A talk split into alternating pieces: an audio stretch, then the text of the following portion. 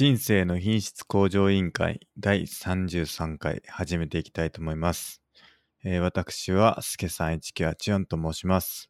はい、D マコットです。よろしくお願いしよます。ろしくお願いします。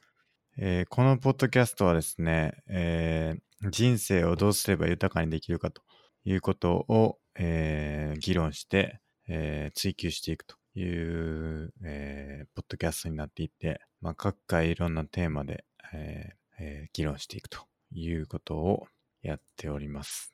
で、えーやってる私たちですけれども、えー私が、えーあのー何ですか？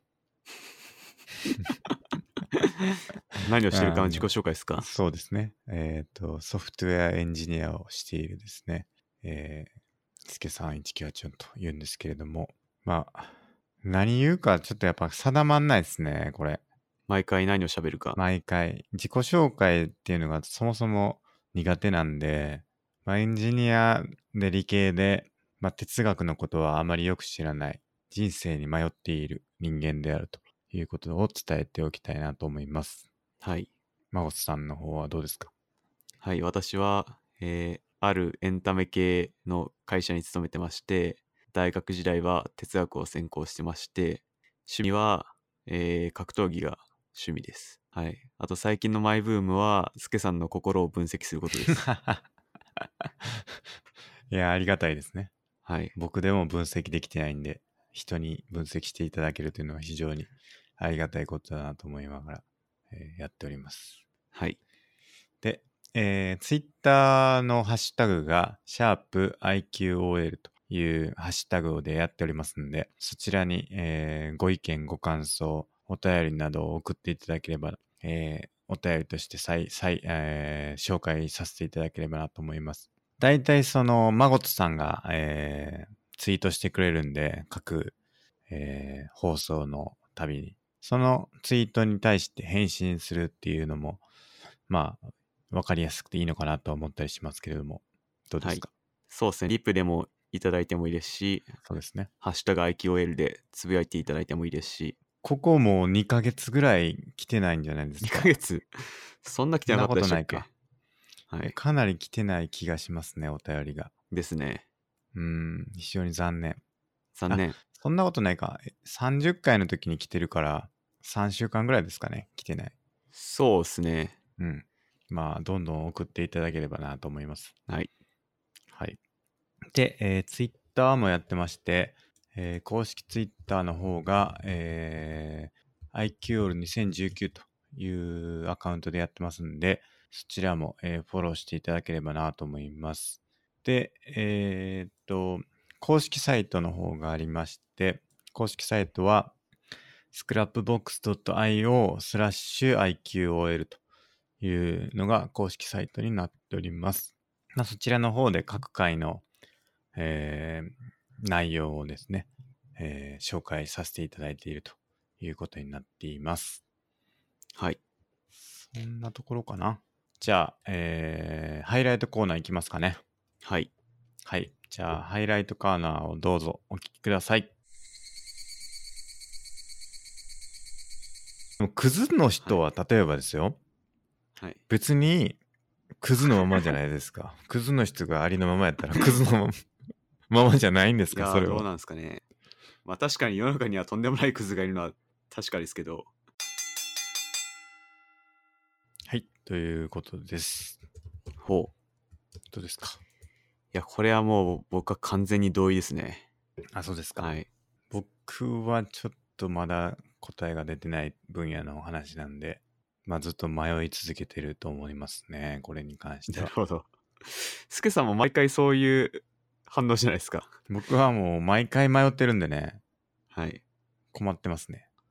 毎回迷ってると。えーこの反応にも迷ってるんで、はい。えーあとは、そうっすね。あのーまあ、増やしてみるのも手かもしれないですね。増やす？何を増やすんだろうな。まあ逆にですね。今はなんか減らすっていう方向でしたけど、はい。あえてこう、増やしていく、なるほど。うん、っていうのも全然ありなんじゃないかなとは思ったりしますけどね。うん。うん。そうですか。はい。そうですかとしか言えないな。まあそんなこんなでね、やっていきましょうということですね。はい。はい。じゃあ、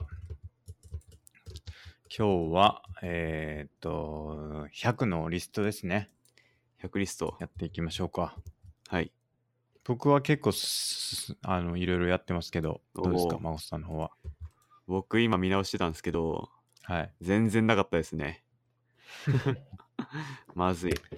えー、まずいですね。僕は結構ね、あの、ありますよ。ほじゃあ僕からいきますかお。願いします。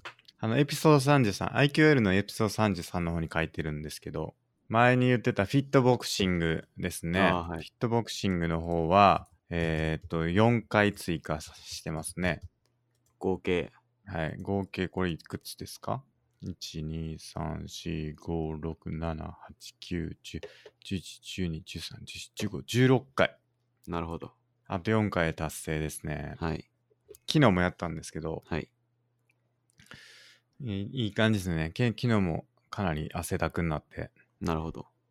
えーあのー中級コンビネーションまで来たって感じですね。えー、うん。どの辺まで来ました？いやー、僕、まだ、あの、ダッキングが入ったくらいですね。あ、そうっすか。はやってます？最近。たまに。ほんとたまにですね。あれっすもんね。はい。手首が治ったから。そうですね。手首治ったんで練習再開したんで、頻度は減りましたね。はい。なるほど、はいなるほど。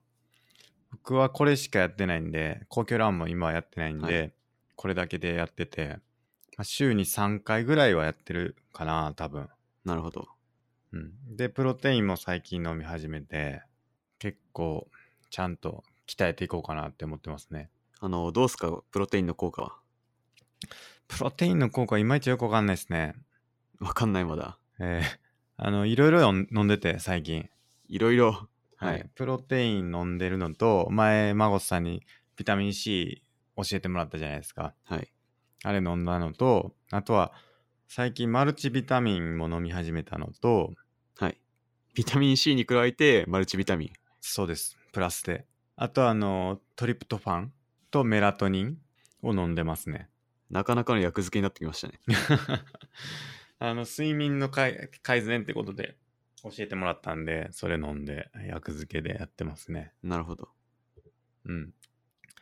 まあ、結構いいんじゃないかなって気がしますね。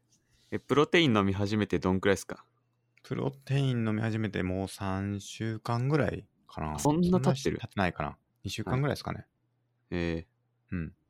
まあでも、あの、フィットボクシングやった時だけですけどね。ー、まだはい。うん。まあでも、毎日飲んだ方がいいよっていう話だったんで、はい。まあ、最近はちょっと毎日飲もうかなって思ってますね。もう届いたの見て、これでかすぎとか言ってませんでしたっけ？めちゃくちゃでかいんですよ。この話しましたっけ？いや、知ってなないかな、ポッドキャストでは。してないかな。はい。あの、2.6キロ、5ポンドなんで、はい。なんか壺みたいな やつが来て、はい。めちゃくちゃでかいんですよね。なるほど。えーそれを飲んで、まあ、ちょっとでも減らさないといけないんでね、あの、ついてるスプーンで、えー水に溶かして飲んでますね。じゃあもう、朝夜朝夜で飲んだ方がいいんじゃないですか。ああ、そうかも。日今はだから、1日1回だけですけど、はい。飲んでいった方がいいかもしれないですね。ですね。うん。まあ、ちゃんと鍛えて、腹筋割りたいですね。とりあえず。いや、スケさんの腹がね、うん、あの、ちょっと写真上げてもらったんですよ。これ言っていいのかな 大丈夫ですよ。ちょっとネットで、まあ我々だけでスケさんの腹を見たんですけど、まあ、ほんとまさにビールっ腹みたいな感じでポコって出てて、あーこっからかーって、まあちょっとなんか山を登る直前みたいな感じになってますけど、そうっすねそ。っからちょっと割れたらほんと感動ですね。割れ、割りたいですね。はい。えーまあ、ちょっといつか公開しますよ。あ割れたら公開してもいいかもしれないですね。そうっすね。はい Instagram で、インスタでえー いいっすねやりましょう。それははいえ楽しみ。ーはい。そんな感じで、まあちょっと筋トレを始めたということですね。で、えーっと、オンライン学習サービスのサーティフィケーション L ってやつですね。はい。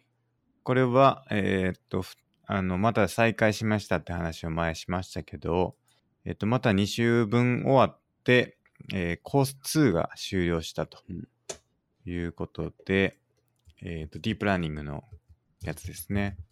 これが、インプルービンえっとグなんとかってやつですか？そうです、そうです。これが終了して、はい。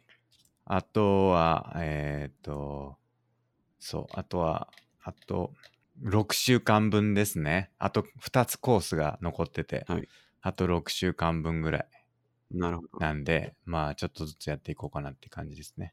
まあでもこれも進んでると。あと新しくちょっと構成のコースまた取って、はい。これまた進めてるんですけど、これは、えっ、と、 Text Retrieval Search Engines っていう講座を見つけたんで、はい。これはイリノイ大学の講座らしいんですけど、あの、まあ、検索エンジンがどう動いてるのかっていうことを、まあ、学べる講座なんですよね。なるほど。多分。うん。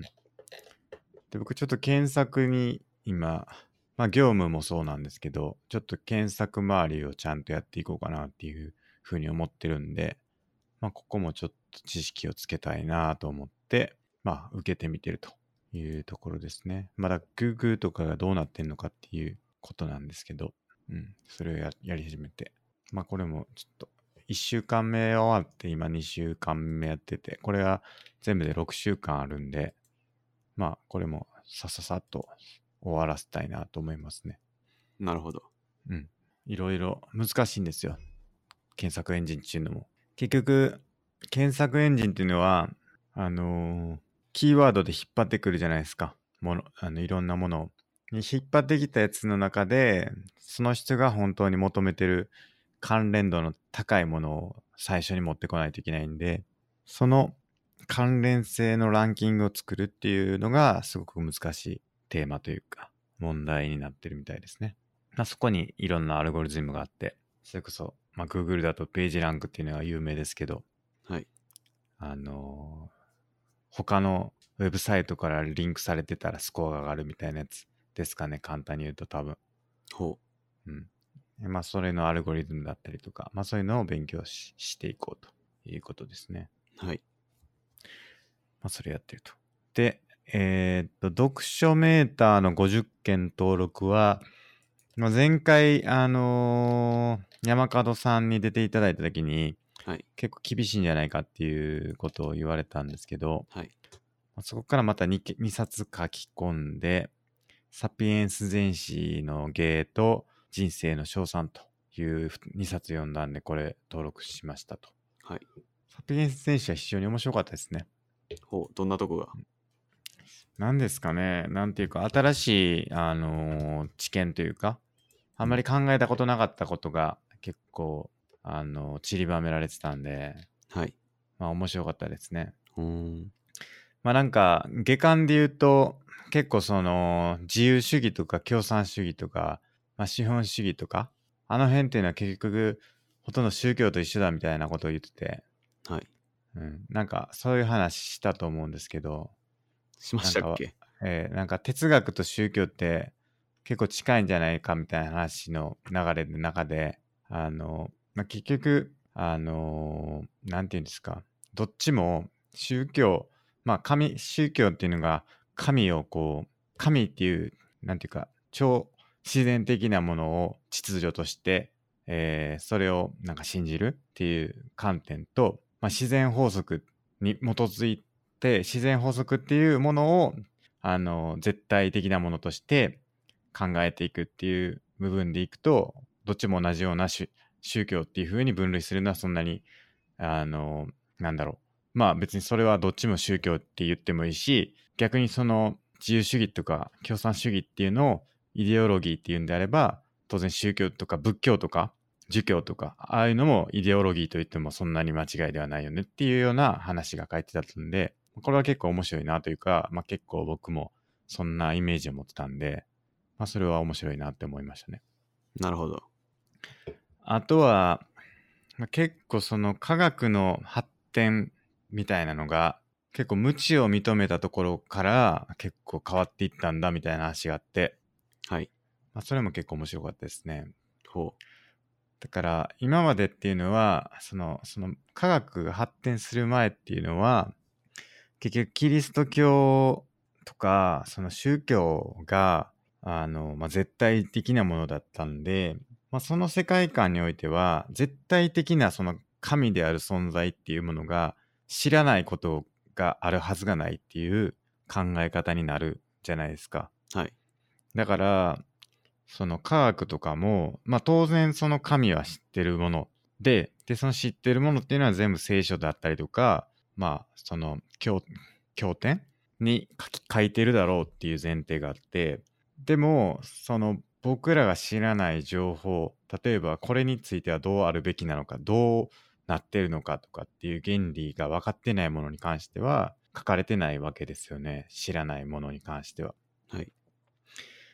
で書かれてないかったらどうすんねんっていうと、まあ、それは神があえて書かなかったことなんだからそれは取るに足らないことなんだから知る必要もないよねっていうんですごい優先度が低くなってるみたいな話があってでそれをその違うとちゃんとこう無知な部分っていうのが当然あるんだっていうことを認められるようになって初めてこう科学っていうのが発展していったっていう話がありましたね。なるほど。うん。それもなんかちょっと面白いなと思いました。無知の知ってことですね。そうです、そうです。ようやく古代ギリシャから相当経ってからになったな。みたいな話がありました。まあなんかそういうなんかいろんなこう論点があって結構面白かったですね。はいまあこれ聞いてる人の中で読もうとしてた人がいるんで、ちょっとあんまり言うのはあれなんですけど、まあまあそんな感じでしたと。はい。で、もう一つの人生の賞賛っていうのはあの DNA の前田ああ、はい。社長、ショールームの前田さんですね。はい。の本ですね。なるほど。これはなんかこの人の一生というかしょあの反章というか、うん反章反省が書かれた本ですねショールームをあの立ち上げるまでのまあこれもまあまあ面白かったはい。チューンでその2冊を登録したというところですねでえっと FP39 に関してはとうとう勉強を始めて教科書を買ったんで、えーこれを元に勉強していかないといけないんですけどもう2ヶ月切ってるんで結構急いでやっていかないとまずいなと思ってますどうすか？今の調子だと。うーん、まあちょっとわかんないんですけど、結構勉強自体は結構面白いですね。はい。なんか、曖昧な知識っていうか、なんとなくそうだろうみたいなことを、あの、ちゃんと体系だって学べるんで、税金のこととか、キャッシュフローをどう、家のキャッシュフローをどうするとか、うんまあなんか社会保険料とかがどうなってるかとか、はいまあなんかそういうことが、あの、まあ、いファイナンスというかその自分の家計につ関わるようなことも、まあ、学ばないといけないんで、まあ、それは結構役に立ちそうだなって言うんで、まあ、よ、良さそうですね。これちゃんと勉強すれば。なるほど。まあ、150時間ぐらい勉強すればうわ受かるって言われてるらしいんで、はい。まあ、結構時間かかりますけど、まあ、ちゃんとやっていこうかなって感じですね。はい。はい。以上ですね。なるほど。どうですか？真央さんは？まあ僕の方は、あの、一つ達成しかけたのがあって、はい。あの、えー、07番、海外の有名グラップラーとスパーするっていうのがあって、ほなんか、この前の日曜日に、なんか、海外の、あの、選手のセミナー行ったんですよね。う。ほセミナーで、あの、ジェレミー・フィールズっていう選手がいて、まあ、超有名ではないですけど、あの、有名なジムの系列の人で、その人のはい。セミナー行って、なんかその後、なんか、2日後に、うちのジムにスパーするしに来るかもみたいな話があってう。、ほうほう。ほもうこれ達成できるかもって思ってワクワクしてたら直前になって、なんか東京観光から帰ってこなくて、うん。来れませんみたいなメッセージが来て うわーマジかってなってこれ達成しし損ねたっていうことがありました。う。ジェレミー・フィールズのセミナーではスパーできなかったんですか？そうそれはもう技教える教わってそれで終わりました。その技を教わってそれをなんか試すとかは、はい。なんかこう、何ですか？一緒に行ってる受講生でと一緒にやるんですか？そうですね。そのお互いに打ち込みはあったんですけどその参加者同士でスパーとか、ジェレミー・フィールズとあのースパーとかそういう時間はなくて。なるほど。はい残念ながら達成できずでしたねなるほど。惜しいですね惜。しかったですえー、それはなんか、どれぐらいの時間なんですか？そのセミナー自体は。セミナーは、えー、3時間くらいあったかな。へえでも結構あっという間に過ぎましたね。ー、何で見つけたんですか？なんか Facebook で見つけて、なんか僕の知り合いが主催してて、そんで、それで見つけて行こうって思って。なんかこういうセミナー参加したの初めてだったんですけど、まあでもやっぱお金払って行っただけの価値はあったなっていうくらい楽しかったですね。へえ、結構高いんですか？そういうのって。うん、一般的には高いです。一般的には海外の有名選手なら1万以上はします。でも今回、なんか4000円でめっちゃ安かったんですよ。市場価格に比べると。確かに、はい3時間で4000円って相当安い感じがしますね、参加者多分30人くらいいたかな。はいでもにしてもすごい安かったし、楽しかったし、行った価値があったなっていう。いいっすね。いいはいっ。すね。じゃあ、その参加してる人は普段一緒にやる人ではないって感じですか？そうですね、もう全員初見の人です。知らない人です。へえ。向こうもそうってことですよね。はい、向こうもそうです。こいつ誰だって思いながら。その中で孫さんどれぐらいの位置づけでした？位置づけ、難しいですね。えー、30人の中で。いや、でも他の人どんな強さか分かんないですからね。ああ、はい結局わかんないのか。そうです。見たらわかるんじゃないですか。見たら、こいつできるみたいな。なんとなく風格ありますよね。あと耳。あー耳。がなんかこう、餃子になってる人は強いみたいな。へえ。ありますよね。なんか柔道選手とかそうじゃないですか。あの、テレビで映るような。なんかよく言いますよね。日本代表とかのレベルの人はもう耳がなんかめちゃくちゃでかくなってて、まあ餃子状態になってて、なんか僕は餃子って呼んでますけど、なんか海外だとカリフラワーっつうらしいです。はあ膨らんでるってことですか？そうっす。あれ軟骨が損傷して治ると軟骨がでかくなるんですよね。うんうんそれを繰り返すとあんな感じになるみたいな。へえ。僕はもうあんまりなってないですけど、少しだけしかなってないんですけど。まあでもぐちゃぐちゃになるとある意味勲章みたいな。痛そう。あの、折れた直後で血が溜まってる時は痛いですけど、治っちゃえば、血が引いて腫れが引いちゃえば痛くないです。はいはい。へえ。すごいな。はい。なるほど。これが1個。達成しかけたが仕掛けた。達成できずと。はい。まあでもゴードンライアンはい。でしたっけ、はい。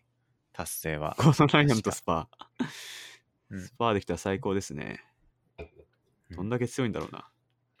でもなんか、真央さんがミクシーに書いてましたけど、はい。やっぱり言い続けるのは大事だみたいなこと言ってましたけど、そうですね。それはこれもあったんですか？ありましたね。なんかこの、そのジェレミー・フィールズのジムの系列、テンスプラネットって言うんですけど、テンスプラネットのはい。僕が好きで、その技術とか、うん。なんかずっと好きだ好きだっつってて、こうなんか実際にこう、それ系の日本、日本にいるそれ系列の人と知り合いになったりして、なんかその流れで、あの、このセセミナーも見つけたし、あの、練習になんかスパーしに来るかもっていう話までいけたし、まあ実際やっぱそういう自分が好きなものを発信して、ちゃんとチャンスに参加してれば、こういう話も来るんだなって思いましたね。なるほど。やっぱり好きなものは好きだとそうですね。言っとくべきってことですね。はい。他に孫さん言ってないことないですか？ここの場で言っとくと、はいとしたらリスナーの方がつなげてくれるかもしれないですよ。あ、好きなもんですか？はい。そうですね。スリップノットが好きですね。あ、そうだ、スリップノットが来年の3月に来日するんですよね。ほうほあの、フェスで来るんで、絶対行くしかないなと思ってます。う。そうですね。はい。対バンしてもらって。台湾。そうですね。うスケさんはタイガー・ウッズと羽生善治さんです、ハブさん、はいハブヨシハルさんと土井善治さんと、あ、名前同じなのか。あとは何ですかね。うーん、ハブさん、土井さん、タイガー・ウッズ。タイガー・ウッズ、思いつかないな。桜井さんですかね。桜井さん。えどなたですか？ーミスチルの。あ、ミスチルの。はい。えー、ミスチル好きなんでしたっけ？ミスチルは結構好きなんですけど、はい。いつもにわかファンって言ってる言われてます、なるほど。えーえ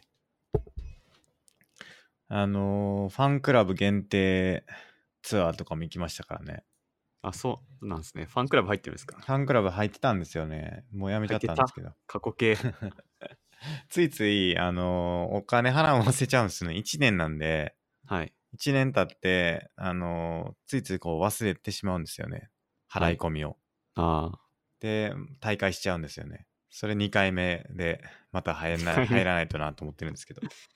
ああ、なんか自動にこう引き落とせるわけじゃないですそうね。なんですよ。そうしてくれたらいいんですけどね。はい。そうなってないんで。ああ、なるほど。ああ、歌手歌手で言えば僕は椎名林檎様が大好きですね。あとは。言うてますよね。はい。この前もテレビ出てたな。ちゃんと全部録画してますね。すごいな。うーん、なんだろうな。最近僕、あいみょん聞いてますからね。あいみょん。前は言ったと思います若い。あいみょんはいいですよ。さん、好みが若いっすね。えーあいみょん。ちょっとね、中二病なんですよね。へいや、わかんないですけど、ちょっえ。とはい。中二病っぽい感じなんですよね。怒られるかもしれないですけど、こんなこと言ってたら。ひょっとしたら聞いてるかもしれないですからね。タイガー・ウッズ聞いてる可能性ありますかね？タイガー・ウッズ。ツアー中に聞いてたかな。パターしながら聞いてるかもしれないです。ありえますね。応援しているということだけはお伝えしておこうかなと思います。はい。はい。じゃあ、続いて、お便りコーナーですかね。お便りコーナー。うん。じゃあ、これはすけさんですかね。読んでいただけますか。OK です。えー、D マゴツさんが、えー1か100か好きか嫌いかイエスかノーかのどちらかのはっきりしたタイプ。スケさんはグレーの部分が多くてのタイプ。凹凸コンビだから、えー引きつけ合うものと感じるねと。これ、これで切った方がいいですか？そうしますか。切りますか？切りますか？はい。はい。あ1か100、0、100ってことですね。そうですね。これは私の母からのお便りなんですけど。まあ実際にそうだと思いますね。まあ、はい確かに。イエスかノーかどっちかはっきりしたタイプ。すけさんは、あの、ちょっと曖昧なグレーが多多いタイプと。ああ、まあそうかもしれないですね。はい。難しいな。なんやろうな。グレーってなんやろうな。グレー なんですかね。多分僕はでもどっちかっていうと、はっきりさせたいからこそっていうところありますけどね。させたいからこそ？だから、なんていうのかな。その、0か100かではないと思ってるっていうことなんですよ。ふう。なるほど。だから、四捨五入すれば100とか0ですっていうのはあんま好きじゃなくて、0か100の52なんか、54なんか、31なんかみたいな、細かいところまで全部、あの、決めに行きたいみたいなタイプかな。えだからだ、大体こっちみたいなのはあんま好きじゃないんですよ。ー、なるほど。あの、例えば、決まってるものであればですよ。はいそ。の確実にこれは32.3894かなみたいな 例えばっていうものであればそこの一番細かい桁まで僕はあのはっきりさせたいんですよはい。だからもう中途半端というかなんていうのかなこうやっぱりこうはっきりしたいんですよね。はっきりこうあの細かいところまでちゃんと見に行きたいというはい。感じなんですよね。なるほど。なんか多分普通の世の中一般的にいくとそんなん別にどうでもよくない？みたいな人は 結構多いと思うんですよね。別にもうそんなん0か1かでいいやんみたいな。まず、まごとさんがそうっていうんじゃなくてはい。っていう人も結構いてなんか別にそんな細かいとこまでやったらしゃあないやんっていう人は結構いるかなって気がしますね。なるほど。うん、僕はなんかそういうのがあんま好きじゃないんですよね。なんか好きじゃないというかなんか細かいことすごい気になるんですよね。はい。だからその細かいところまではっきりさせに行きたいっていうのがあるかな。じゃあその細かいので、その延長線上で、あの、物事の仕組みをゼロから知りたいっていうのがあるってことですね。そうですそうです。だから円周率は3でいいやんっていうのは僕あんま好きじゃないっていう感じ。なるほど。それ、3.14でいいんかっていう話もありますからそれ大変ですね。受験で問題解いてて、円周率は3.14とするって言ったら、3.141592じゃないのかなみたいな。まあ、あの、受験の時はね、それで計算しろっていうことであれば別にいいんですけど、はいちゃんとこう、物事を考えるっていう時には、やっぱそういう正確なものっていうのを、正確性っていうのは結構僕は大事だなと思ったりしますね。なるほど。ちなみに円周率は何桁まで言います？いや、全然言えないですね。いや僕も3.141592で止まってるんですよね。次なんだろう。3.141592658539793238でしたっけ？結構覚えてる。いや、違ったかな？ちょっと待ってくださいね。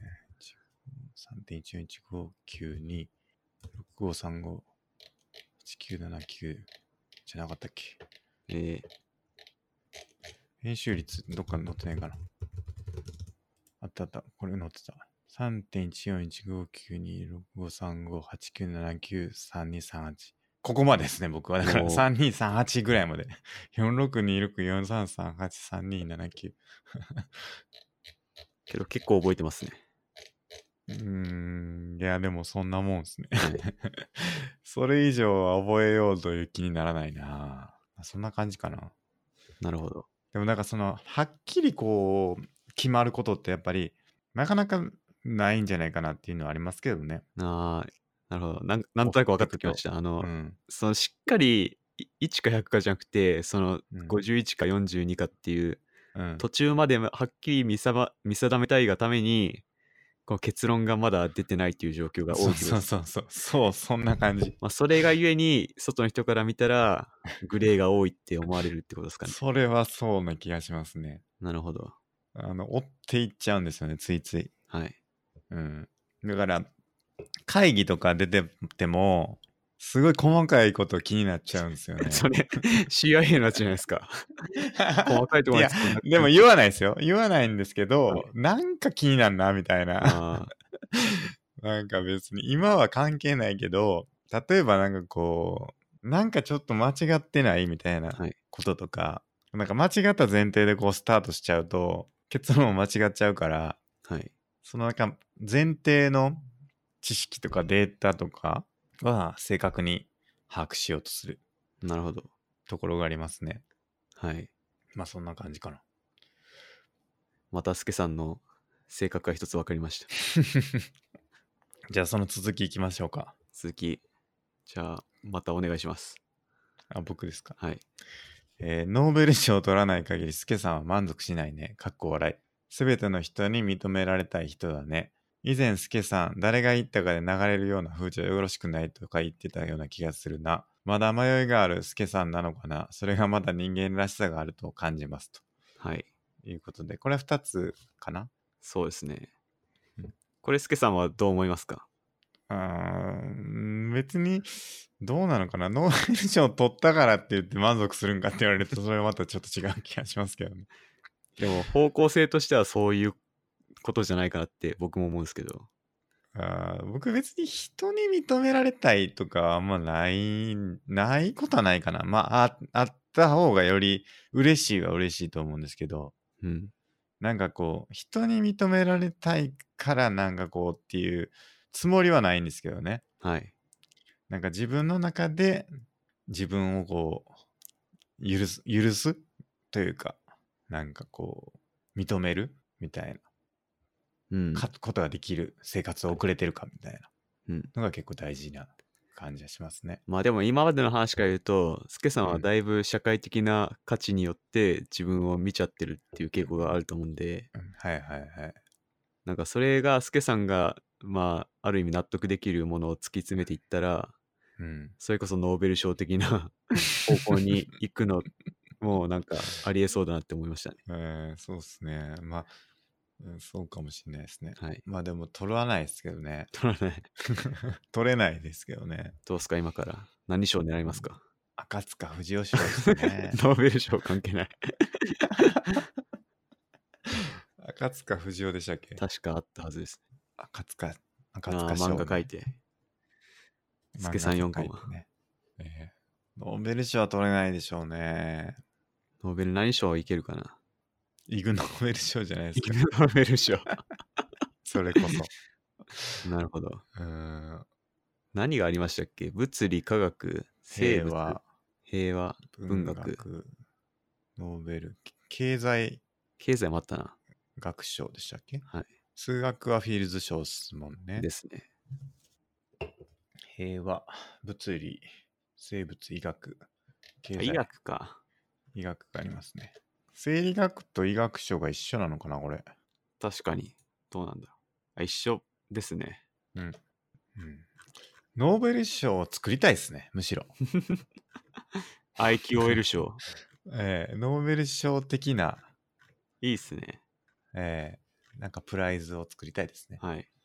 人生を謳歌したでしょう、みたい じゃあ、スケさんが何らかのな。えきっかけで、ああの、そうっすね。莫大な資産を銀行に預けて、その利子で、そうですね。財団で、はい、品質向上財団で、はい、えー作りましょう。ですね。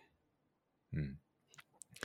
で、後ろのやつは、まあ、クオラの話ですよね。多分、クオラの人が信頼できるっていうか、誰が言ったか結構大事なんじゃないかみたいな話をした話だと思うんですけど、このなんか、良くないって言ってたのは何でしたっけ？僕も、まあ、言ったき、言った記憶はあんま定かではないんですけど、言いそうだなとは思うんで、まあ、ちょいちょいなんか言ってる気がしますね。ポッドキャストじゃないかもしれないですけど。はいはい。でそこに矛盾があるんじゃないかってことですよね。ですね。そう、誰かが言ったがで流れるのはよろしくないと言いつつ、はいはいはい世間的な価値に従っちゃってるのは矛盾してんじゃないのかな。ああ、そういうことですか？はい。そっちか。だから僕別にそんなにだから人に認められたいとはあんま思ってないつもりではあって、はい。でこの人だに認められたいというかっていうのはあんまないんですけどはい。つもりなんですけどはい。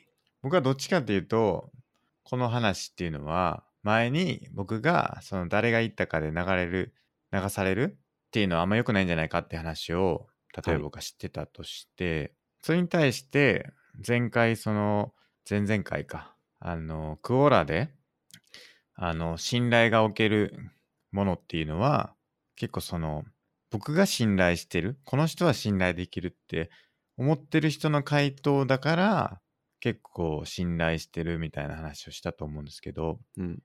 それがある意味でその誰が言ったかで流されてるよねっていう指摘なのかなって指摘なのかなっていうかそことの矛盾なの矛盾があるんじゃないかっていう指摘かなと思ったんですけど、はい。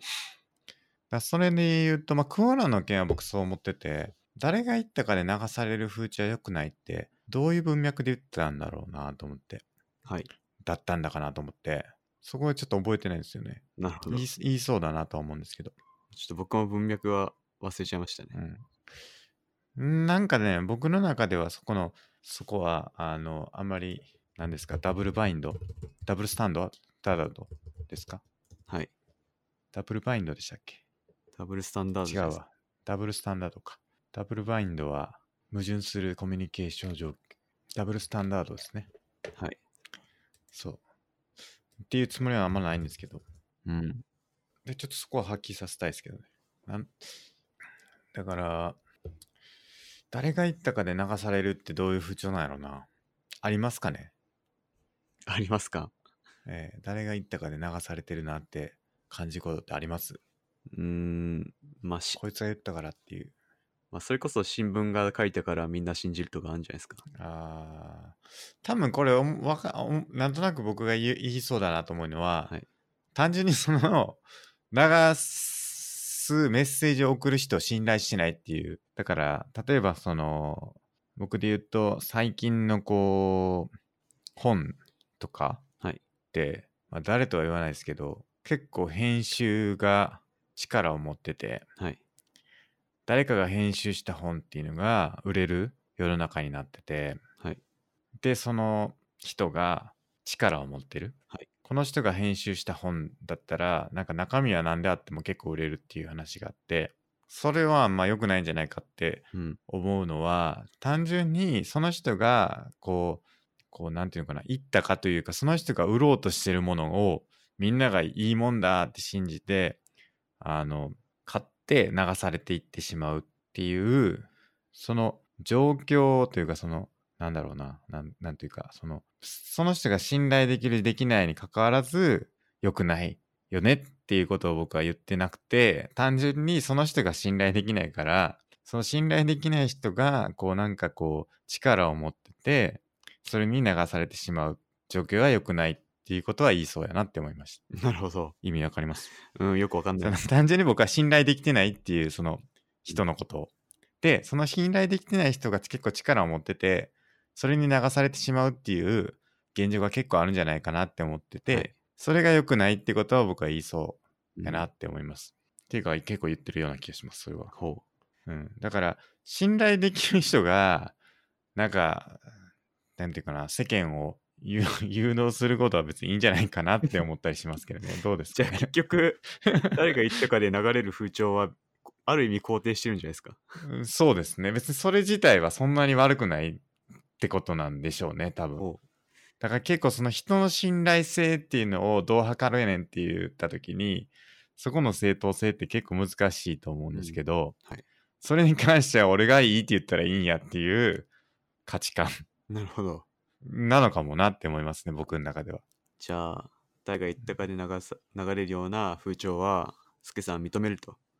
認めてて、誰が言ったかは結構大事だと いうのは僕は結構思ったりしますけどね。であれば僕と山門さんとはだいぶ違いますね、考えは。そうですよね。多分そ、そこは多分合ってないなって前回、っていうかそのクオーラの時にその話になったじゃないですか。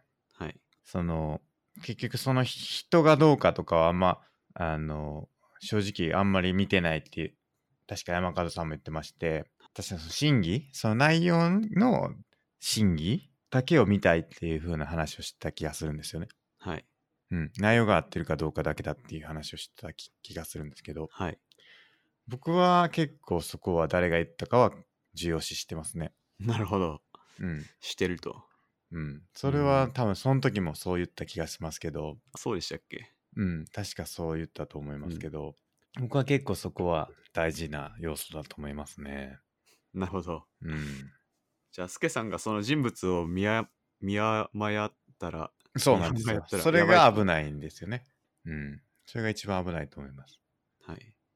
それが難しいですよね。ですよね。うん。だからこの後ありますけど、まあいいか、この この後。この後っていうかね、前回も話になりましたけどね、はい。班長のことは僕は信頼してると。班長は信頼してる。みたいな話があるじゃないですか。あんなことしてても信頼してると。班長はまあ確かにいいこと言うなといいこと。なるほど。いうのがあると思うんでね。はい。うん。そうですね。はい。だから誰が言ったかで流されるのが良くないんじゃなくて、どこの馬派かもよくわからん、なんか、わけわからんこと言ってる人に流されるのは良くないとはい。いうことを僕は言いたいですね。なるほど。うん。わかりました。はい。まあでも迷いはありますよね。迷いありますね、よ。迷いはありますよ。だってその結局、ま、信頼できるっていうある時言ってても急にこいつ信頼ならんなってなることもあるありますからね。ですよね人で言うと。その逆もありますからね。ありますね、はい確かに。こいつ信頼できひんと思ってたけど、なんか意外とあったらええやつやんけみたいな。はいってことあるんで怖いですね。じゃあ、スケさんをなんか説得したければ、スケさんの信頼をまず勝ち取れってことですね。まあそれはそうだと思いますね。なんか、だいぶ客観的なデータを揃えたとしても、信頼されてなかったら ダメだと。まあそう、それはありますね。まあでも別にその信頼できるひ人じゃない、っていうかその、まあそうですね。そこのバイアスがかかるっていうことはありますね。実際。うんそこのバイアスかかっちゃうんで、そはいの情報を除去してはい。言うのが非常に重要うんかもしれないですね。じゃあ逆に言うと、現在、スケさんの信頼を勝ち取ってる人は、スケさんに、あの、この株いいよっつったら、スケさん株買っちゃうと。うーん株に関する信頼を僕が持ってればってことですかね。だから例えば、はい。土井さんの料理に関することは僕信頼するけど、はい土井さんがこの株買った方がいいよってお勧めしてきたとしても、そこは正直僕はジャッジしてないから、はい。土井さんのことは信頼してるけど、土井さんの勧める株に関しては、ちょっと動画はわかんないなっていう、はい。わかります？なるほど。だからタイガー・ウッズがうん。ゴルフのアドバイスしてくれたら僕も信頼しますけど、はい。タイガー・ウッズが将棋で次この手指した方がいいよって言われても、それはちょっと信頼できんなっていう。うん。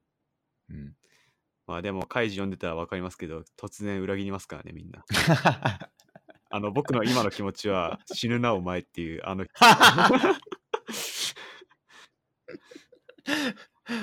あいつっすね、岡林っすね。小林、あ、そういう名前でしたっけ、確か。まあ、最初の、最初のあの、じゃんけんの最後に出てきたやつですね。そうそうそう。スケさんが信頼してるからみんな出してくれるんだっつって、そしたら死ぬなお前みたいな。そういう気持ちですね。いやー、マオスさんがカイジを見出してから、カイジを例に出すのがすごいおもろいですね。だいぶ染まってますから今。染まってる。僕すごい爆速で読んで。あの、スピンオフの班長も利根川も読んで、カイジもまあ、なんか、2部、あの、なんか題名変わって2つ目のやつまで読んだんで、だいぶ爆速で読みまし すごいわ。た。はい。いや、面白い。まあ、っていうんでね、はい。あの、ちょっと信頼に関してはちょっと難しいですね。はいうん。いつか、スケさん殺されないように。そうですね。じゃあ、メインテーマいきますか。ミンテーマ行きましょう。お便りいきますか。ああ、そうですね。これ、僕読んでいいですか？はい。えーっと、お便りですが、えー、提愛グループの中間管理職の、えー、利根川幸雄さんより、はい、えー大人は質問に答えたりしないというメッセージをいただいております。これお便りなんですか？ちょっと待って。いや、だって、知らんよって話じゃないですか。こっちからしたら。まあそうですね。まあでも、そう、開示でですね、この、そういうことか。はい、あ、わかりました。これあれですね。はいクオラの時のあの31回のお便りですね。31回。まあそうかもしれないですね。そういうことか。はい31回のクオラの論争に対して、はい。大人は質問に答えたりしないよっていうことを伝えてるってことですよね。まあ多分そういうことですね。うん。なるほどな。これはあの一巻ですかね、多分。そうですね。二巻かな。一巻いや、かほんと一一巻一巻ですね、これ。最初の最初です。あの、カイジにハマっててですね、あの、はい。マゴットさんが、カイジの一番最初の巻に、その、まあ、エスポワールっていう船に乗せられて、あの、借金まみれの男たちが乗せられて、はい。そこでなんかちょっとゲームをさせられるっていう状況で、で、そのこのお便りくださった利根川幸雄さんがこういうことをやりますというゲームの手じ手はずを説明したところ、あの参加者から負けた後はどうなるんだという質問が飛んできたわけですね。そういう説明しなかったから。はい。ゲームの説明を淡々と説明したから。以上って言って、ほんまにちょっとしか説明せへんかったから、その曲げたらどうなるかとか、あのーお金を稼ぎ切ったらどうなるかとか、いもろもろちょっと説明が足りなかったわけですね。で、それに対してどうなるんだっていうことを参加者が聞いたところ、利根川さんが、ファッキューと 言ったっていうのがはいまあ名シーンなんですけども。ちなみに、ファックあの you ではなく、ファッキューって。あの英語でススペルで書くのが正しいらしいですよ。そうっすね。それあれっすね。利根川の方の情報ですよね。あ、そうです。そう。で、その時に、あの、利根川先生が、まあ、大人はそんな質問には答えないよということを諭すわけですね。はい。これはどうですかね？うーん、まあ、これは、まず我々がクオラで流行ってて、あの、我々の中で、まあ3名の中でクオラが流行ってて、はい。で、その中にぶっ込んできたのが、この利根川さんのメッセージなんですけど、そもそも質問に答えてる時点でもう我々は大人じゃないんじゃないかっていうことですよね。そうですね。はい。でも、このメッセージっていうのは、確かこの、えっ、と、一応その、ちょっと待ってください。Kindle ちょっと開きますけど、確か、別に答えないわけじゃないかったと思うんですよ。その、答えるんだけど、のらりくらりとこう、大事なところは隠すっていう、はい。そういうことが書かれてた気がするんですけど、うーん。どうですか？いや、でも、結局は答えてないんじゃないですか。答えてないんですよ。答えてないんだけれど、その答えたふりをして、はい。こう、満足させるはい。っていうことはするけど、本質的なことには答えてないっはい。ていうスタイルなのかなと思ってて、はい。つまり、クオロなんですよ。わかりますか、はい。だから、あれ あ、俺、一巻は持ってないのかよとして。うん。あ書いてますね、その続き。無論中には答える大人もいる。しかしそれは答える側にとって都合のいい内容だからそうしてるのであって、そんなものを信用するってことは、つまり載せられているってことだって書いてます。そうそうそう。だから、それはクオラってことじゃないですか？なるほど孫さんの言う。孫さんの言う、はい。クオラ文法はい。が、要は答えたりするけども、それが都合のいい。答えであると。ああ、確かに。うん、で、それに載せられる。これはまさにクオラにのっとった文法でうん。投稿した結果、載せられて高評価をしてしまう。っていうことを表しているんじゃないかっていうのを、このメッセージには僕は感じましたけどね。それはもう全くもって正しいですね。で、スケさんもその人を信用しちゃってたら載せられてると。そうですね。はい。うん大変だ。だから大人は質問に答えたりしないと。はい。本当ですかね？うん。まずそこからちょっと疑いたいですけどね。まあでも、基本質問に答えなくてもいいと思うんですよね。まあ僕がこれで思ったのは、クオラって自問自答してるようなもんで、うん。別に質問に答えてるわけじゃないんじゃないかなと思ってて、こう、クオラで質問を見て、自分の中で解釈して、勝手に自分の中でこう、言葉を発してるだけだって、別に相手に対して答える責任があるわけじゃないじゃないですか。うん責任がないから、ある意味その質問に対して、まあ、正面から答えるわけじゃないっていうのは、そうかなって思いましたね。あと、責任って、なんか、英語にすると、responsibility じゃないですか。はい。なんかレスポンスっていうのがこう答えるっていうことで答える必要性があるみたいなことが、まあ語源だと思うんですけど、まあ基本、あの我々って、まあ、他人同士だと責任がなくて、まあ、そこに何らかのこうお金のやり取りとか契約が発生するから責任が生まれるわけであって例えばスケさんが道行く人に「あなたの年収なんぼですか?」って聞かれたら絶対答えないですよね。ですよね。まあ、逆にスケさんがなんかローンを組もうとして銀行に行って年収教えてくださいって言ったら言いますよね。まあ、それはあのなんていうかそこに責任が発生しているか否かっていうことでうん。基本的には何らかのその質問には答えないっていうのがデフォじゃないかなっていうまあ確かに。メッセージかなと僕は最初思いましたね。うん、確かに確かに。はい。それが基本だって書いてますからね。ですね。え確かに次のコマで書いてある。それが基本だって。え うん。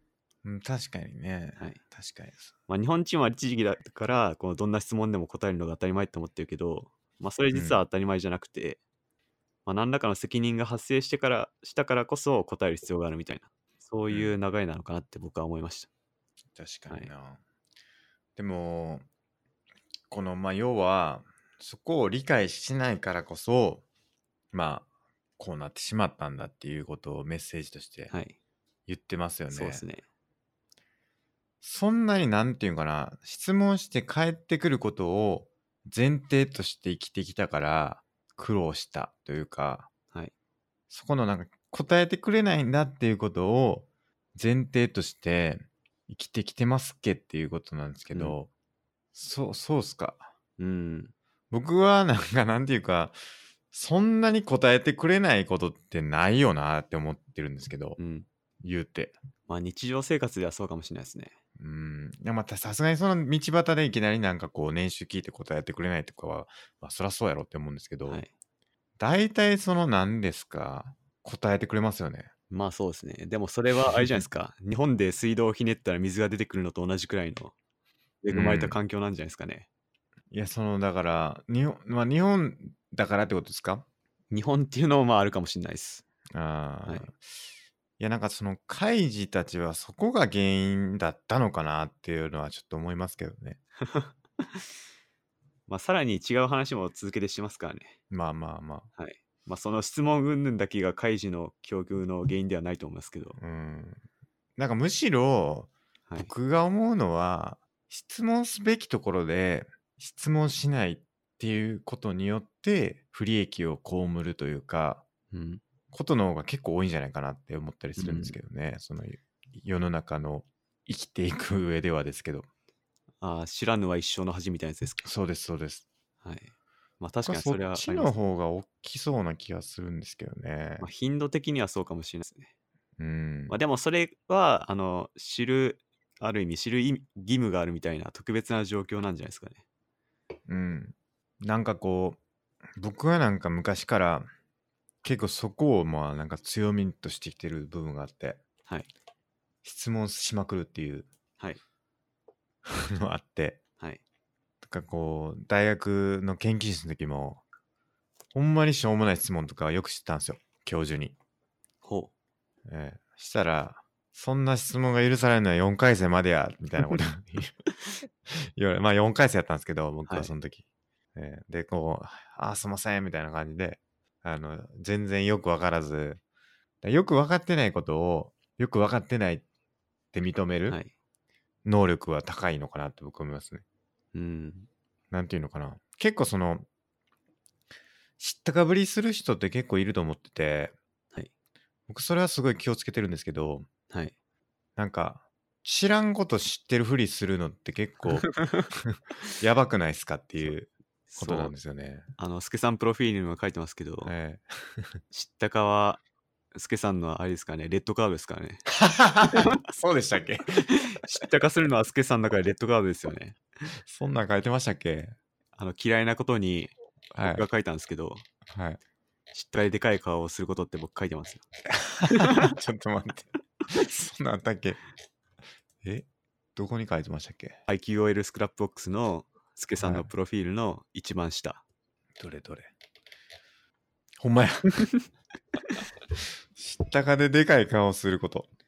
まあこれでも、あれですね。でかい顔しなかったとしても、はい。ああ、知ってる知ってるみたいな。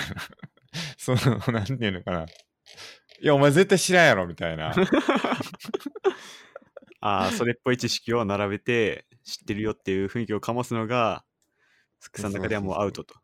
そう。知らんことは、やっぱ知らんって言うべきなんですよ。はい。僕、それはかなり重要な要素だと思う。僕は思ってるんですけどね。はい。うん。だから知ってるって、今言う、まあ、どうしても言わないといけない時ってあると思うんですよ。ど。はい。あの、それこそ大人が質問に答えないじゃないですけど、大人は知らないことを見せると弱みを見せるみたいなはい部分が、ひょっとしたらあるかもしれないです。取引の時とかに、なんて言うんですか？こいつちょっと信頼できひんなって思われたら、はい取引が成立しないから、できるだけこう大きく見せる必要があるとか、はいなんかそういうニニーズというか、どうしてもそういうことってあると思うんで、はい。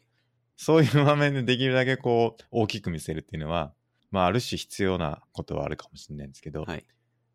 でもうち、うちなる自分としては知らないことはちゃんと知ら知らないって認めて、一生懸命調べるとか、その後。はい。で、その場でもう言っていいような場面なんだったら、言ごめんなさい。ちょっと本当に勉強不足で知らないんですけど、教えてくださいっていうとか、はい。まあ、ちょっと調べさせてくださいっていうとか、っていうのは僕は結構大事なんじゃないかなって思いますねうん。なるほど。うんまっていうのがはい結構大事なんかなって僕は思ってますけどね。まあでも、利根川さん的には、もう知ら知らんままでいろってことですよね。質問に誰も答えねえからって、そんなん知らねえよっていう。ああ、だから自分で調べるっていうことなのかもしれないですね。はい別に。そんな聞いても教えてくれへんねやから、はい。わからんことあったら自分で調べろよっていうはい。ことでもあるかもしれないですよね。そうですね。うんまあ、提愛グループのこの姿勢としては、知らんままでうろたえてる姿を見るのが好きなのかもしれないですね。いや、そうっすよ。出会いコンツェルンは本当にやばいですから。はい次のお便りいきますか、じゃあ。じゃあ、すけさんお願いします。はい。えー、これまた同じ提愛グループの会長の兵藤和孝さんからのお便りですね。えーありのままでは、クズは一向にクズのままっていうメッセージなんですけど、はい。これは多分僕らがい普段あの、ありのままっていうことを、なんていうんですかね、メッセージというか、出してると思うんですよね。やっぱりありのまま生きていくのがいいですよねっていうことを、まあ、第1回の時からずっと言ってるはい。ことだと思うんですけど、まあ、その話を、まあ、聞いていて、でもありのままやったら、クズは一向にクズのままなんじゃないかってことを、まあ、メッセージとしてくださったってことですかね。そうですね。うん。ちなみにその次のコマでは、わしが最も嫌いな言葉っつってますからね。これはあのーあれですね。利根川の方ですね、これは。そうですね。スピンオフの。はい。利根川の2巻ですか ?3 巻かな？2巻です。?2 巻ですかね。はい。2巻で、えー、兵藤会長があの映画を見たいと急に言い出して、で、こう、まあ、それに対して、えー、利根川が、これはどうでしょうかというので、ありのままでっていうあの映画。これあれですよね。実際あるやつですよね。まあ、あのアナ雪のオマージュっていうか、パロディみたいな。じゃあ、あありましたね。アナ雪のとほぼ同じ時期に、はい。全然違う、ありのままでっていう映画出たはずですよ。マジっす確か？かええ。ありって、このほ本当のありの方ですよ、これは確か。ありのままでいたいっていう映画かな、これ。これとかな。まあ、でも、この、利根川の漫画のコマを見る限り、アナ雪っぽい絵が描いてるんで、確かにそうですね。アナ雪のことだと思いますけど。うん、で、それを見た兵頭会長が、あの、虫図が走走ると。はい。ありのままでは、クズは一個にクズのまま。はい。で、わしが一番嫌いな言葉だとはい。いうことですね。これをだから、孫さんと完全に対立する考えだと思うんですけど、はい。どうですか？うーん、でも、ありのままの捉え方が違ってて、あの、プラトンが、あソクラテスが言ってたと思うんですけど、悪を悪だと知ってたら、それは悪をやることはないみたいなことを言ってて、プラトンが。うんで、これも一緒で、クズってことを分かってたら、そのクズのままではいないと思うんですよね。実はクズって思われてるけど、実は本人ではそんなクズだと思ってなくて、だからクズであるってことなんで、まあ、ちゃんと、まあ、ありのままとかより、それより手前で、あのそれ以前に、ちゃんと、なんだろう、うん客観的に物事を判断すれば、クズからは脱却できるんじゃないかなって僕は思いますね。なるほど。多分このここでできたあの兵頭会長が言ってるありのままっていうのはただなんかひたすら現状肯定して、うんあ、のなんか手放しで現状肯定してる意味のありのままでなんか我々が言ってるのはもっと深いところを見て自分の本心とかあの自分の深いところを知るっていう意味でありのままっていう言葉を使ってると思うんで、まあそれでなんか矛盾はしてないんじゃないかなって思いますね。うんなるほどな。いや、僕はだからその兵頭会長と同じ意向なんですよね。ほだから、僕がありのまま生きていければ、まあ僕は一向にクズのままやなと いうことなんですようなねる。ほど。ええはい。だからこそありのままからの脱却はい。が必要だとはい。いうふうに結構思ってますね。うん。うん。自己認識。まだスケさんはありのままに達してないっていうか、そはい。でもありのままをもっともっと突き詰めていければ、クズも脱却できるんじゃないかなって思います。う。自分がこうちゃんと欲しいものとか、やりたいことを見つけれれば、単なるクズじゃないくなると思います。うん。ちょっとありのままをこう、やっぱりこう、ビジュアライズ化したいですね、もうちょっと。なるほど。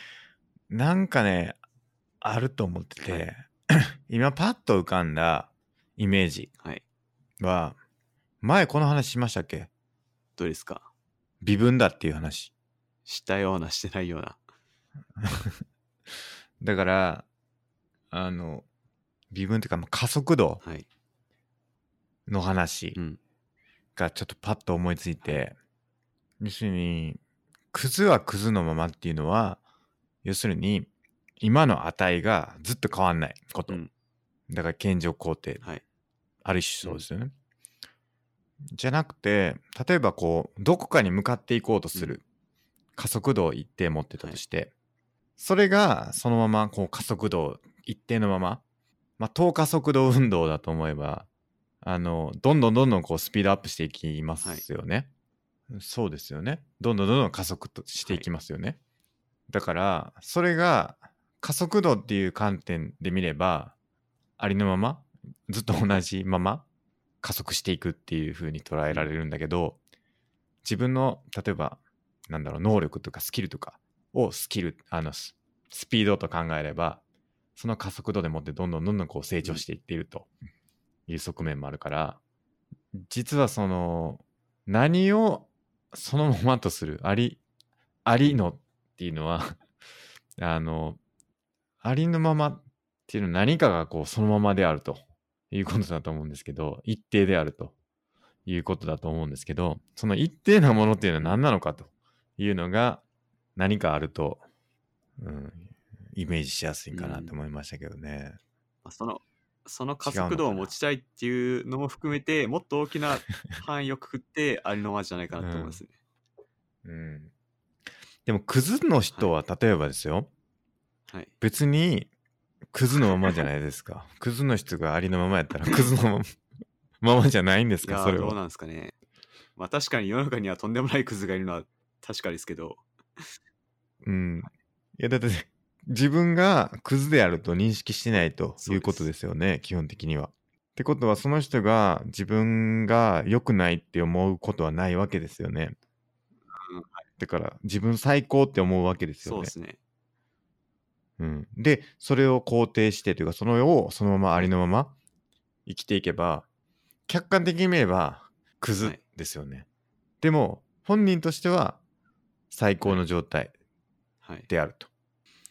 で、今まで話したみたいに、別にその人生っていうのは他人からの評価でどうのこうのっていうもんではないから、その人の人生としては完成された悟りに、悟り、涅槃の境地に入ってて、もう最高、最高ですと言えるのではないかということですかね。まあ本人が、その周りからクズと思われてる人が、もう何のた,、まためらいもなくそういう生活してたら、うん。もう文句のつけようはないですよね。ってことですよね。まあでも、それより、それとはまた別軸で、あの、社会的にちゃんと生きなくならないっていう義務も我々あるんで、まあ、うんクズでいいやつって、なんか、万引きしまくってたら、それは社会的にアウトなんで、まあそういうことを守りつつ、生きてんならいいんじゃないかなって僕は思っちゃいますね。なるほど、なるほど。なんだっけ？その話どこで出てきたんやっけ？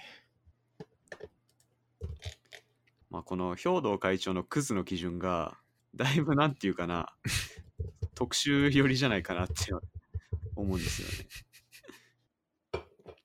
つまり、つまり、まあなんだろう。まあでも、一般的かな。この兵道、兵道会長が言うクズって何なんですかね金を稼げないんじゃないですか。金を稼げない。えー兵道会長といえば。借金を持ちまくってるようなやつは、でも、そのクズをはい。食い物にしてるわけですよね、兵道会長は。はい。でも、そう考えると、あの、矛盾してますよね。要するに、嫌いだっていう風に言ってるわけですよ。ありのままではクズが一向にクズだとはい。いうことを嫌いだと言ってる。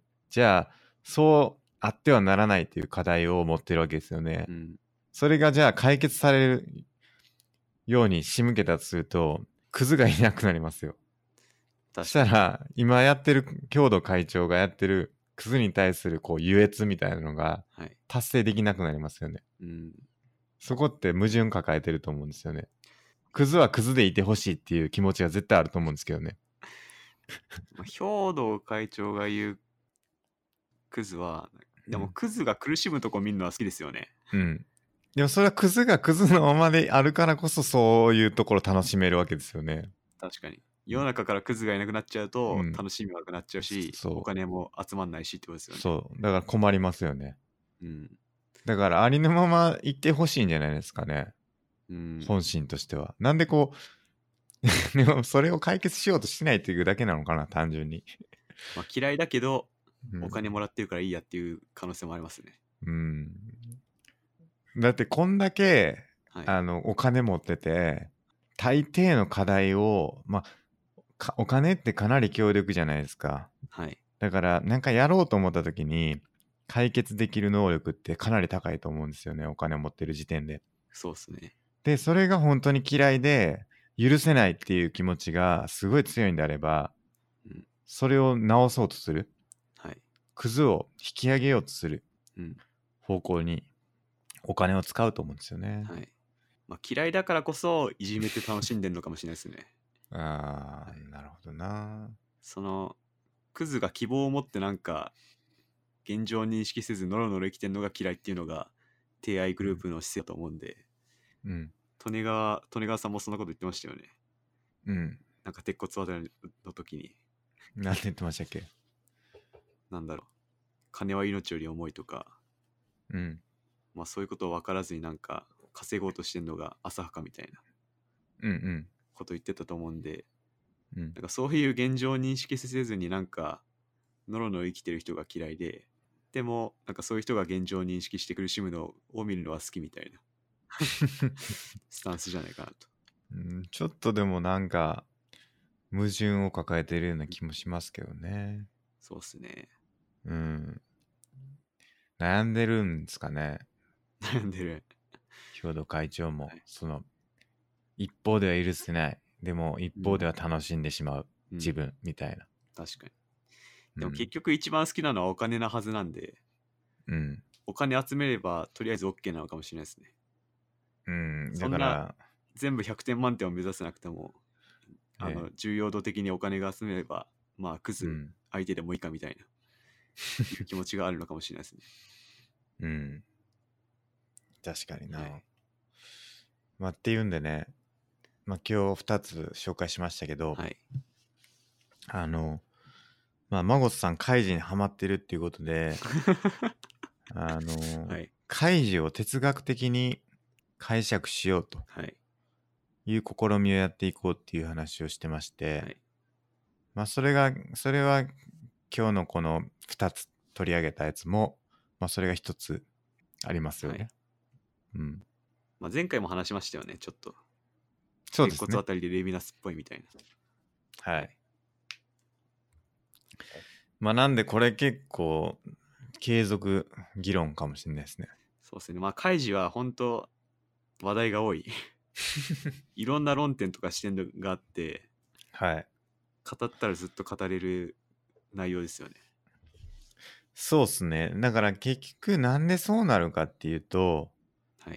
あの、気持ちをがいいぐらいとか、とか、潔がいいぐらい、クズですよね。あの、か怪獣自身がですか？会長は。会長が？会長まあこんなこと言ってますけど、極悪人ですよね極悪人じゃないですか。はいもう、会長がクズですよ、僕から言わせれば。そうですねそんなもはいん。だからこそ、なんていうか、言い切るあの、基本的に言い切りますよね。利根川もそうですし、ですね。え会長も班長も。はい。言い切るっていうのは相当自信がないとできないことですし。はい。あの何ですか？もろいんですよね、はい。言い切るって。ほあの議論としては、はい。僕僕の考えですけど、うん。あの大体そうじゃないですか。受験とかもそうじゃないですか全ての何とか何とかであるとかうはい。何とかであることは決してないとかそういうのって大体間違いじゃないですか。センター試験の国語の ちょっとしたテクニックみたいな。そうそう。だから、そうやって言い切る、もう本当に、あらゆるなんとかはとか、はい。そういうなんか全部に当てはまりそうなものを言うっていうのは、一個でもそれを見つけてくれば、例外見つけてくれば、こう論破できちゃうから、はい。あの、敵というか、その標的になりやすいですよね。まあ確かにそうっすねうん。だから、その、開示っていうのはそういう論点を作りやすいはいのかなって思ったりしますけどね。なるほどうん。言い切りが多いから。まあ確かにうん。あとまあなんだかんだ我々と違うことを言ってるっていうのがちょいあって 真逆のことを言ってるからこそ取り上げやすいみたいな確かにそうですね。はいうん、結構ありますよね、ですねうん。この2つもそうでしたしね。はい 真逆ですもんね。ですねちょうどはい取り扱ったテーマで言うと。ですねどうですか？班長はどうですか？前回でしたっけ？班長の話したのって。前回だった気がしますそれから班長班長読んだんですよね。全部読みましたどうですか？班長。班長。は正直あんまり深くないカイジの最初の方が深いです。このまさに限定じゃんけんとかの方が。あーなるほど。まあそうですね。班長はライフハック的じゃないかなと思ってて。こうなんか毎日を楽しむチップスみたいのがふんだんに盛り込まれてる感じがしてて、えまあ、スケさん逆に今度スケさんに聞いてみたいのは班長はなんでスケさんにとってバイブルなのかっていうのをちょっと改めて聞いてみたいなと思って それ前回言いましたよね。確か。あ言ってましたっけ？えーだから班長ははいあんなこう地下労働をやってるのにはいあの一日っていうそのね外出できる機会っていうのをはい。ものすごく大切にして、で、その一日にこう一生懸命全力尽くして、はい。で、楽しんでるはい。ですよね。ですね。うん。で、僕は、その班長が楽しんでる一日っていうのが僕にとってのはい。日常なわけですよ。はい。で、それぐらいちゃんとこう、班長と同じぐらい全力で、この毎日毎日っていうのを楽しめてるのかとはい。いうことを、毎回読みながら感じますね。なるほど。うん、そこがやっぱりこう、うん、バイブルというか、そのなんか、はい。ああ、良くないなっていうか、その、自分もっと、あの、生きていかなあかんなっていう。はい。だから、あの、ジョブズの言葉であるじゃないですか。はい。あ、知ってます？どれですか？あの、確か、毎朝、ちょっと待ってください。正確な言葉は忘れちゃいましたけど、はい。あの、毎朝その、出かける前に、今日やろうとしてる仕事っていうのは、はい。今日死ぬとしてもやることだろうかっていう、ああ、はいはい。そうですよね。もし今日が人生最後の日だったら、僕は今からすることしたいと思うだろうか。その質問について、あまりにも脳が毎日続くようなら、それは何か変えないといけない証拠だろうみたいな話ですよね。ほだからこう、一日一日をちゃんとこう、生きてるかっていうことだと思うんですけど、う。うん。その一日の大切さをうん知る機会として班長っていうのはすごい 僕にとってあの大事なことですよね。ああ。つまり、班長がなんか直接的に教えを書いてるわけじゃなくて、そうね班長が楽しむ様子が、スケさんにとって、ある意味、なんだろう、そう。示してくれてるってことなんですそうなんですよ。ね。ほあとはあの、は8万6400円のコピペあるじゃないですか。う。何ですか、それ。あの、毎日あなたの口座に8万6400秒、あ、やべ 秒じゃなくて4円が振り込まれますってやつ。ああ、知らない、それ。知らないですか？はい。あの、毎朝、その口座に8万6400円振り込んでくれて、はい。でも、その口座っていうのは毎晩ゼロになって、はい。で、使い切らなかった金額っていうのは全部き消されてしまうと。はい。じゃあ、どうしますかって言ったら、はい。当然8万6400円を毎日引き出しますよねっていう話で、はい。で、それが、まあ、時間、時間ですよって話なんですけど、はい。毎日8万6400円いや4秒っていう決められた時間っていうのがみんな平等に与えられてるから、それをちゃんと有意義に使いましょうみたいな話があって、はい。まあ、それの中に、あの、そのコピペの中に、なんか1年の価値を理解するには、落第した浪人学生に聞いてみればいいし、1週間の価値を理解するには、週刊雑誌の編集者に聞いてみればいいし、なんか1分の価値を理解するには、ちょうど今、電車に乗り過ごした人に聞けばいいし、0.1秒の価値を理解するには、オリンピックで銀メダルに終わった人に聞いてみればいいとかっていうのを書いてるんですけど、ああ、見たことあるかも。うん。で、それと同じように、一日の価値を理解するには、僕は班長を読めばいいと思うんですよね。確かに。えーそういうことなんですよね。僕が言いたいのは。じゃあ、スケさんは、その一日の価値を知りたいと思いながら生きてるわけですね。そうです。それを僕は班長にあの感じながら読んでますね。はい。ちょっと前回も話したかもしれないですけど、スケさんが料理好きなのって班長の影響なんですか？いや、関係ないですね。関係ない。前からか。えーそうですね。班長は料理しますよね。まあでも、班長を見て、より料理が好きになったりはしたんですか？ああ、それはあるですね。ありますね。なるほど。あの、風邪ひいた時のやつとかも作りましたしね。ちゃっちゃとやるかって言いながらやってますから。どうでした？聞きました？いや、聞いたんじゃないかな。じゃないかな。ちょっと怪しいな。怪しいですね。つみ入れ鍋と、あとあれもやりましたからね。大月ロール。あの、いや、オロツキロールもそうですし、新聞丸めて、バケツに突っ込むってやつもやったし、なるほど。あれあんま聞かなかった気するんですけどね。まあ、1個しかやんなかったからかもしれないですけど。ああ。うん。でも、すべてやったけど、あんま聞かなかったかも、みたいな。うーん。まあ、まあ僕の場合はもう風邪やったっていうのがあるかもしれないですね。大月先生、大月先生、大月さんは、はい。大月さんは、ね、もうあと一歩で風邪ひくっていう時にやってたから。ですね。班長はだから一日の価値を知るには班長は梅ですよ。それ名言ですね。今のとこ、ハイライトでいいんじゃないですか。いいっすね。はいそれでいきましょうか。はい。そんなところですか、今日は。そうですね。そうですね。これ、開示ファンに届いてほしいですね。いやー、届いてほしいですね。開示を哲学で読み解く。はい。まあなんかそれはそれでちょっとやりたいですねで。すね。前編開示。はい。お便りとかもさっと言ってさ、っと言って。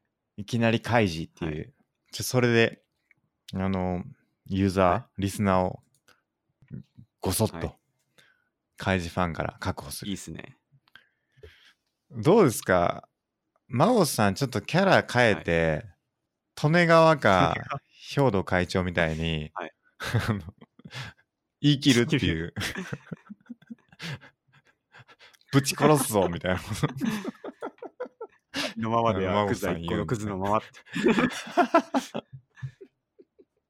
あの、お便りに対して、あもう辛辣な返しを毎回マゴトさんがするっていうコじ。ゃあ、マゴットさんは何々好きなんですか？って質問が来たら、大人の質問に答えたりしない。次みたいな。ひどい。バカめがみたいなこと言ってもいいかもしれないですけどね。だいぶ恐ろしいポッドキャストになりますね。あの、兵藤会長、カカカ、もうちょっと練練習してくださいね。制裁制裁って言いながら杖を叩いて。そうですね。まあちょっと、カイジも、利根川も、知らない人には何のこっちゃって感じだったかもしれないんですけどまあ前回も説明しましたけど、カイジっていうのはギャンブルに溺れた主人公が、のし上がっていくはい。サクセスストーリーですね。まあ、それの開示の、まあ、なんだろう、相手っていうのが、その手合いグループの利根川だったり、兵蔵だったりっていう話なんですよね。そうですね。敵なんですね、基本的に。いいいですね。や、もうリ、なんていうのかな。愛すべき敵ですよね。うん、敵なんですけど、利根川も兵蔵もすごいいいことっていうか、ある意味、芯を捉えたこと言ってて、そうなんですよねまあ、。それがまたいいんですよね。だ結局、主人公がダメっていう前提でスタートしてるからこそなんですよね。はい。だから面白いですよね。そうっすね。だから結局、普通の漫画は普通の人が主人公じゃないですか。はい普通の人がこう成長していく物語だから、敵っていうのは基本的に悪いやつっていうはい。ことにしないと、そいつがなんか正論言い出したらちょっとなんかね、はい。自分もなんかやられてた感じするけど、そのダメな人が主人公であるからこそ、そのダメなやつには何言ってもいいだろうみたいな、それはどうなんだって話なんですけど、まあ、そういうので、あの、なんて言うんですか？正論をバンという、正論暴力ですよ、これは。利根川も、兵道もそうで。すね。どうですか、それは？同じ、まさに正論暴力。同じ正論暴力者としてどうですか？ますよ。それは。まさに正論暴力です。入社。提愛グループ入社ですかね、これは。きついっすね、なかなか。マゴトさんが黒服着てたらめっちゃ笑うやろな。じゃあ、あの、もしオフ会イベントあったら、もう黒スーツ、黒サングラスでいきますか。うん。そうっすね、僕も。それで、全身黒ですよね。なんか言おうと思ったよ。全身黒。それでいきましょう。マゴトさん誰かに似てるよねっていう。ああの、死ぬなお前の人。あ、そうそうそうそう、そうだそうだ。そうそうそう。あさっきちょっと出てきた死ぬなお前って言った人がマゴトさんにそっくりなんで、スタンスがですよ。あの、ええ。ぜひ読んでください。あの、抜かりないとこでしたっけ？そうです、そうです。はい。抜け目ないんですよね。その、ですね。うん、岡林。はい。なんで、ぜひ開示読んでください。はい。はい。ということで、今日は、えー、開示から、えー、利根川幸雄さんと、郷土和孝さんの方に、はい。まあ、ゲスト参加していただいて、はい、えーおお送りしました。じゃあ、ツイートするときはハッシュタグで開示と、とねいいですね。郷土和孝ってやりましょう。えーそうですね。いいですね。はい。はい。ぜひよろしくお願いします。はい。ありがとうございました。はい、ありがとうございました。